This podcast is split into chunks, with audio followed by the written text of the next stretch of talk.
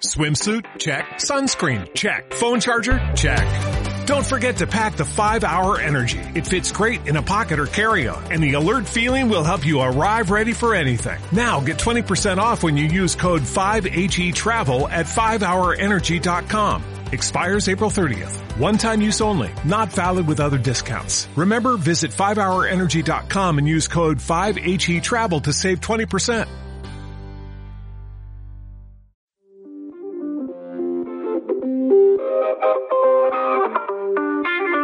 Reconectados, tu podcast de videojuegos.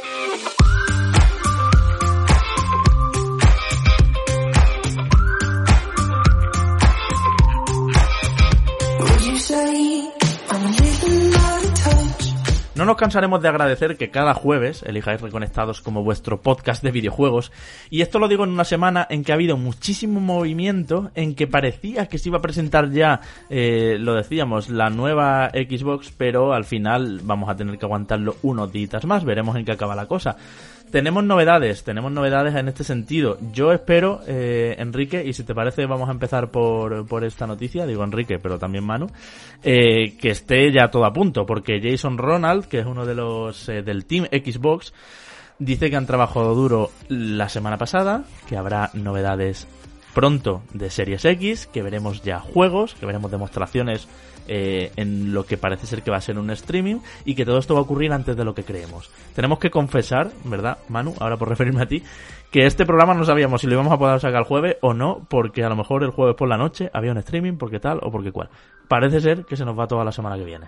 Eso es, eso es. Eh, tiene pinta que eh, la semana que viene. Pero está a punto, ¿eh? Asoma la patita por debajo de la puerta ya el tema, el tema streaming Xbox. Por eso justamente esta semana ha sido un poquito caos el organizar el, el guion con antelación, ¿no? Porque entre Assassin's Creed, luego que si Xbox hace streaming, no hace streaming, estamos todos pendientes de ello. la semana que viene espero que sí que sea el momento en el que veamos cómo Microsoft eh, muestra más detalles de la consola, muestra sobre todo más proyectos, ¿no? Y al final se pueda producir una presentación en firme de la misma. No sé si incluso esperar en aquel momento grandes anuncios, ¿no? Como pudiera llegar a ser el, el precio en cuestión. Pero bueno, sea lo que sea, pequeño o grande, estaremos pendientes para tanto traerlo al podcast como quién sabe, ¿no? Si hacemos alguna aparición eh, estelar eh, o breve en, en Twitch, que ya sabéis que es el otro canal, donde también solemos comentar las novedades más importantes ¿no? que suelen aparecer. Eso es, twitch.tv barra reconectados, ya sabéis, y efectivamente como dice Manu,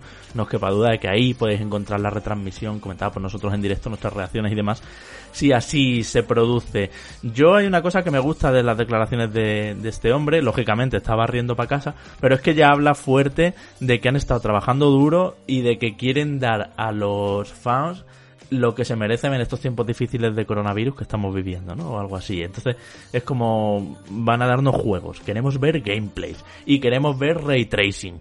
Y Phil Spencer ha dicho al, al respecto del ray tracing que va a ser, aquí se le ha ido la olla a Spencer yo creo, ¿eh?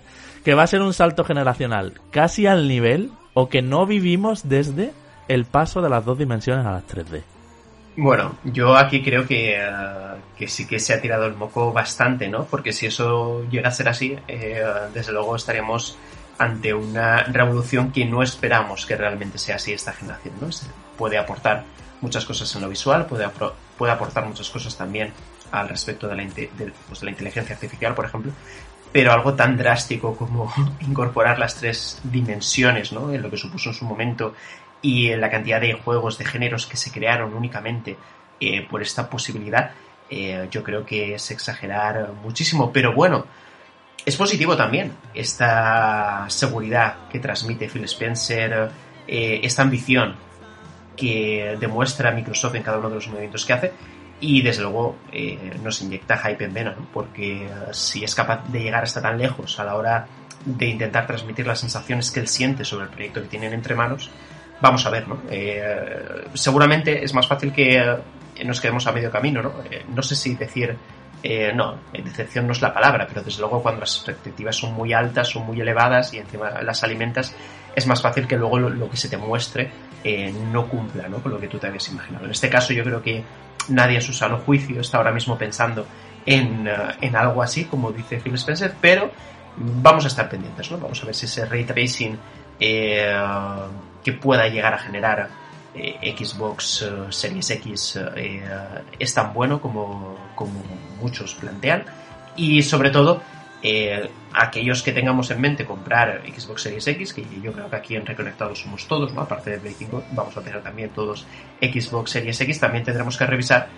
si nuestros televisores son lo suficientemente buenos ¿no? para eh, adaptarnos a esta nueva generación, que es algo que se nos suele olvidar, pero que es importantísimo. ¿no? Eh, más de uno, eh, y yo me incluyo entre ellos, la primera partida que hicieron en PlayStation 3 fue con un euroconector, no con un cable HDMI. es una cuestión que me tardó días, pero...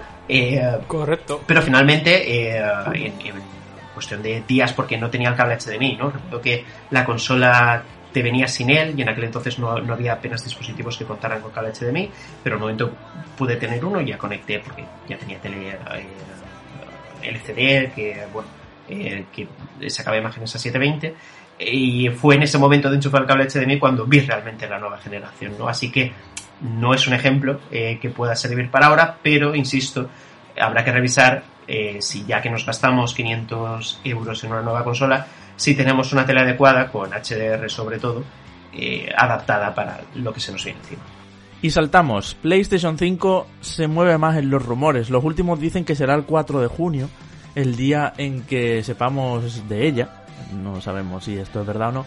Pero también que vendrá acompañada, y aquí vuelven a resonar, de un Silent Hill. Son rumores, Javi, que, bueno, ya son recurrentes, pero que también son eh, bidireccionales, porque hace algunas semanas también escuchamos que el Silent Hill podía estar en manos de, Microsoft. Entonces esto es como un partido de tenis en los que un rumor le tira a uno y otro rumor le tira a otra.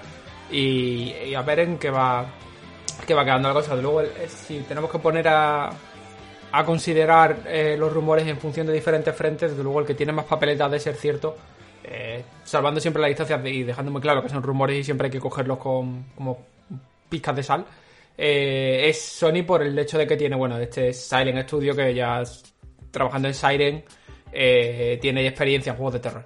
Pero bueno, de luego es una saga jugosa que los jugadores sería capaz de mover la degeneración o por lo menos el arranque en una u otra dirección en función de aquellos jugadores que están más indecisos. O sea, lo cual no sé yo hasta qué punto puede ser determinante, porque es cierto que a Silent Hill le tenemos mucho aprecio, pero dada la situación en la que se encuentra la saga actualmente, eh, quiero decir, lleva ya tiempo sin salir ni un solo juego, eh, Resident Evil está muy bien posicionada, eh, tanto con nuevos jugadores como con jugadores del pasado.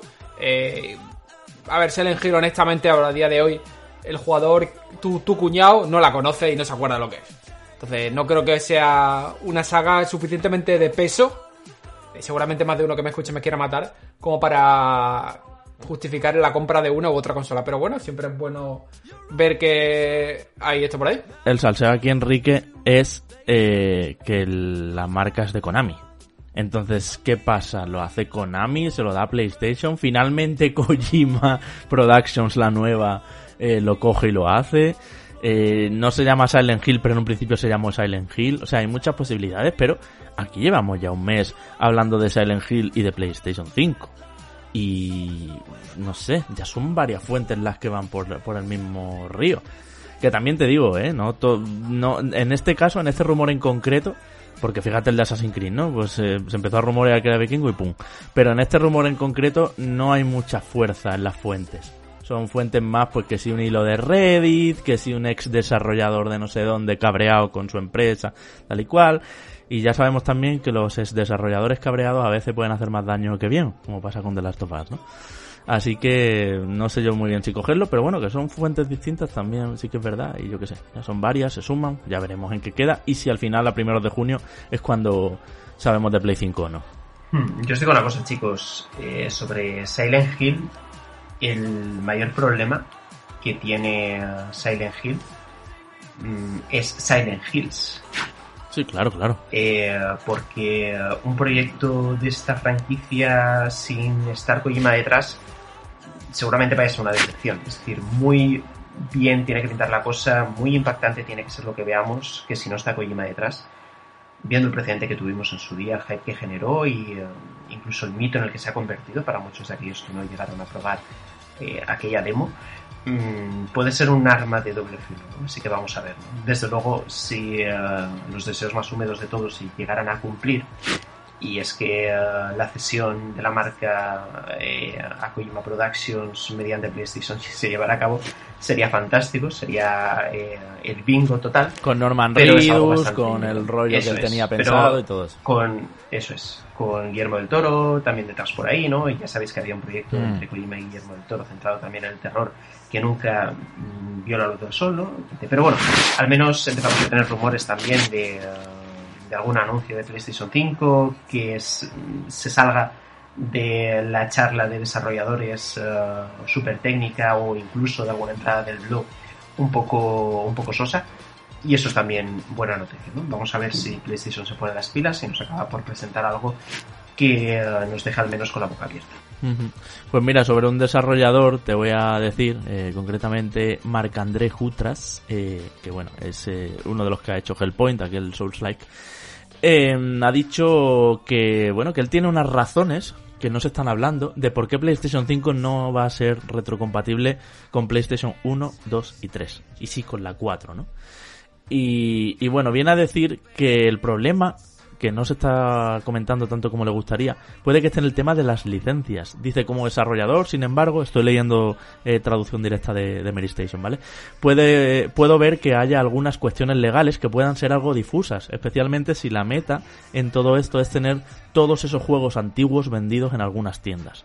Algunas compañías ya no existen y las licencias de esos juegos quizá no sean fáciles de encontrar. También entiendo que los juegos antiguos podrían tener algún tipo de hardware de que pueda impedir que las nuevas consolas lean estos discos. Dice, para ser honesto, yo deseo que la retrocompatibilidad no fuese algo novedoso, sino una característica presupuesta, que cubra todos los títulos. Y luego dice también, ¿cómo es posible que PlayStation 5 no sea compatible con PlayStation 4, 3, 2 y 1? Bueno, con la 4 sí, sí es. Si puedo encontrar por ahí un emulador para todas ellas y las nuevas consolas son tan poderosas como un buen PC gaming, entonces no hay razón para que no se puedan correr todos esos juegos, incluso sin glitches pero dice, ojalá pudiesen encontrar una manera de dar con ello y simplemente cubrirlo todo, incluso si no es a la perfección. Quería leeros todo este tocho porque dice dos cosas. La cuestión de las licencias, efectivamente muchos estudios ya no existen, los que hicieron Wipeout se reformaron y ahora se llaman de otra manera. Yo no creo que eso fuera un problema. Semu Remastered 1 y 2 pudo con ello y había un montón de marcas ahí metidas. Pero sí que comenta cosas que nos dijo Fer aquí cuando vino a hacer la comparativa entre la Xbox Series X y la PlayStation 5 en el tema de la retrocompatibilidad, la arquitectura de Play 3 es muy perra. Y no es tan sencillo eh, como ponerle un emulador y para adelante. Sino que aquella arquitectura pues lo hacía difícil. Y luego está que PlayStation 2 funciona con DVDs y que PlayStation 1 funciona con CD-ROMs, bueno, con CDs. O sea que habría que ponerle lector de todos los tipos, un lector universal de todos los tipos de discos que existen o algo así, ¿no?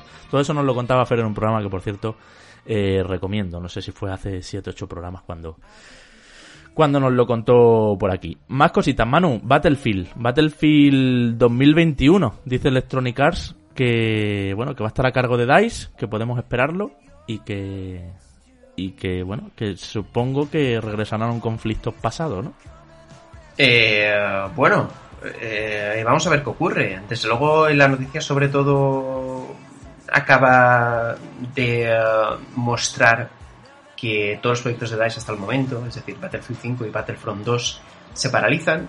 Ya sabéis que son eh, dos títulos que estaban siendo insuflados con, con, diferente contenido de manera periódica, ¿no? Y que justamente eso les había hecho mantenerse vivos. Eh, el caso de Battlefront 2 fue curioso también. Cuando se estrenó la última película, vino un contenido adicional muy fuerte relacionado con esta última trilogía, ¿no? que hizo que de nuevo las descargas se dispararan. En el caso de Battlefield 5 hace también escasas semanas, bueno, escasas semanas, ahora el tiempo es un poco complicado ¿no? con esto de, del confinamiento, pero sí de ahora aproximadamente un par de meses eh, tuvimos nuevos mapas y nuevas misiones y nuevas armas y más de todo ¿no? para Battlefield 5. Pero DICE al final se está, parece ser que se está centrando en, en nuevo Battlefield, no sabemos si será Battlefield 6 o, o qué Battlefield será y eh, mm, yo no tengo tan claro el tema que dices de un, juego que se, que se eh, vaya al pasado. Es decir, eh, yo de hecho yo os he comentado en alguna ocasión que lo mejor que podría hacer DICE es volver al presente, a la guerra moderna, que siempre le ha sentado bastante bien, o al menos sus, sus últimos títulos, los, eh, los más aclamados, como es Bad Company 2 y Battlefield 3, estaban justamente en ese punto. Eh, yo creo que este título debería estar también en, dentro de esos márgenes. Eh, ¿Cuál es el problema? Que DICE y la franquicia Battlefield están perdiendo mucho la carrera que Activision con Call of Duty eh, ha podido ponerse al día, ¿no? Pues sobre todo con, con, Warzone, que ha logrado colocarse de nuevo en un punto destacado, enlazando de alguna manera al contenido habitual que es inherente a cualquier Call of Duty, eh, campaña espectacular y, eh, jugador, y multijugador eh, de 6 contra 6 en entornos cerrados, con lo que ahora mismo está de moda, ¿no? Con lo que ahora mismo quiere jugar más la gente, que son los Battle Royale. Vamos a ver Battlefield, cómo, cómo es capaz, si lo es, de responder a esta situación. Yo como fan, desde luego lo que le pido a, a Battlefield es un juego que vuelva de alguna manera a lo que pudimos ver en Battlefield 3, que para mí es el mejor Battlefield que ha habido en, en, cualquier momento. Y si no recuerdo mal, ahora, ahora, que está haciendo un poco de memoria, sí que hubo una filtración hace no demasiado en el que uh, este nuevo Battlefield se pudiera ambientar en el año 2030. ¿no? Y por eso Javi te decía que dudaba que volviera al pasado. Además, estamos ahora mismo con Battlefield 5, la Segunda Guerra Mundial, no puedes volver a la primera, que era la de Battlefield 1, y volver más atrás en el tiempo. Ya vale, ya vale, sí, sí, estoy de acuerdo contigo. Así, eh, así que así que vamos a ver eh, qué pasa, ¿no? Pero eh, ya digo que es el momento de DICE de dar un paso hacia adelante y volver a demostrar que son grandes también en esto de hacer juegos de disparos en primera persona. Tienen que recuperar sin duda su, su trono, porque como tú dices, han venido de dos juegos que no han ido nada bien, cada uno por su por su cosa. Y cerramos este bloque, Enrique, con una cosa graciosa que ha pasado esta semana. Es que hubo una supuesta filtración de que The Elder Scrolls 6 saldría en 2024, eh, que se llamaría Redfall, y ahora resulta que el filtrador, el leaker, ya ha dicho que, bueno, que falsificó un, un NDA, un NDA, que es un papel donde firmas un acuerdo de que no vas a decir nada hasta que la compañía te deje decirlo. Y, y, bueno, pues que lo, lo, photoshopeó y puso estos datos para que pareciera que así era, eh, con la captura que compartió. Pero al final, bueno, que todo es mentira y que pide disculpas. Desde luego, sí, claro. no, yo no creo que se vaya a 2024 el, el, el siguiente del The Scrolls. Serían, No. serían cuan- 13 años desde Skyrim, tú. No, ya no, ya no porque sean por lo que por lo que el, el retraso que lleva en comparación con la última entrega, que bueno, tenemos también The Elder Scrolls Online, que minimizaría un poco el- la espera, entre comillas, sino por el propio catálogo de juegos de Bethesda, que a día de hoy eh, está li- limpio. Entre No, comillas. ahora decir, a ver si remontan está- con Wastelanders, está- que por eh, cierto claro, voy a, de Fallout 76 la expansión, No, perdón Enrique. eso ya que no- eso no cuenta. Ya, ya, Eso pero que están intentando a ver si remontan con eso y, y parece ser que tampoco, ¿eh? Que quería decir que, por cierto, no hemos traído aquí comentarios al respecto porque estamos viendo un poco cómo fluye y todo eso, que un MMO no se puede analizar en dos días. Eh, pero es que no, es que Fallout 76 no está resurgiendo tampoco con, con Wastelander, o por lo menos esta sensación tenemos en estos No, primeros ni, días. ni está es que resurgiendo ni va a está seca. Es un juego, es un juego que se va a mantener ahí con, con su comunidad fija y, y salvo sorpresa los No Man's Sky no creo que florezca. Pero bueno, lo que iba. Que Bethesda ahora mismo de catálogo, eh, corregidme si me equivoco chicos, lo único que tiene es el proyecto que se está desarrollando en Tokio. Que no Sí. recuerdo ahora mismo el nombre exacto del título. El que- Ghostwire, Tokyo el Ghostwire. Y, en fin. O sea, Doom acaba de salir, supongo que habrá otro Doom, pero tardará sus 3-4 añitos en salir. Eh, Starfield está ahí también en segundo plano, pero supuestamente va a tardar más que, que el del Scroll, así que necesita contenido. Desde luego, no tengo la menor duda de que un, un The Elder Scrolls es el motivo suficiente para que se inflen eh, primero las arcas de la compañía, segundo la confianza de los accionistas. Y, y no creo que. Y de los jugadores, no creo. O sea, ni de coña va a llegar en 2024. O sea, esto seguramente, si no el año que viene, el otro lo tendremos ya en las tiendas. Mm, Yo diría que el año que viene, sí. En fin, pues todo eso ha sido nuestro bloque. Vámonos, compañeros, que el tiempo nos vuelve a apretar una semanita más.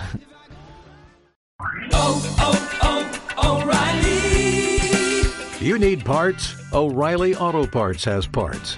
Need them fast? We've got fast. No matter what you need, we have thousands of professional parts people doing their part to make sure you have it. Product availability.